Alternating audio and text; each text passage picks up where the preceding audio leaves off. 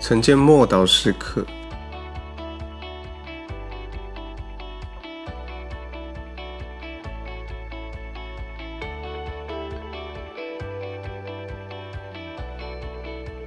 建立基督的身体。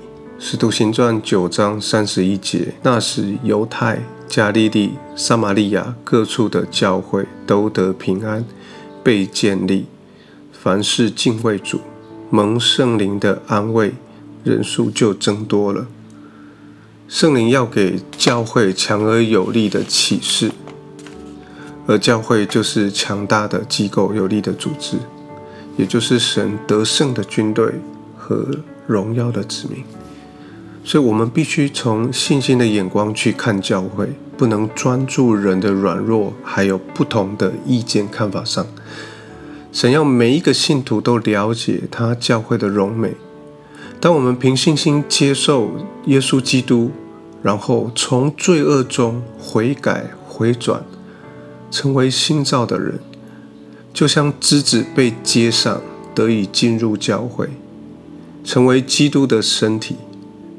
并不是先成为信徒，然后参加崇拜、做礼拜，乃是透过悔改、生命更新，耶稣基督在十字架上的工作，成为我们跟神连接最主要的管道，而圣灵成为我们的帮助，使我们与主更紧密的连接，使我们成为基督的身体。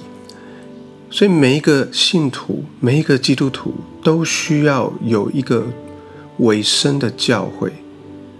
我们都要在本地的教会中与其他的信徒彼此相通、彼此连结、团契，活出基督属基督的生命。在我们出生的家庭是没有办法选择的。那属灵的家庭也不是我们挑的，因为圣灵会引导我们进入一个教会的家庭。我们会在弟兄姐妹的身上发现、看到许多的弱点，他们也会从我们的身上发现许多软弱之处。但我们同样都侍奉一位上主，他建立他的教会，教会就是基督的身体，身体由许多的细胞组成的。你我就是其中一个细胞，其中一个肢体。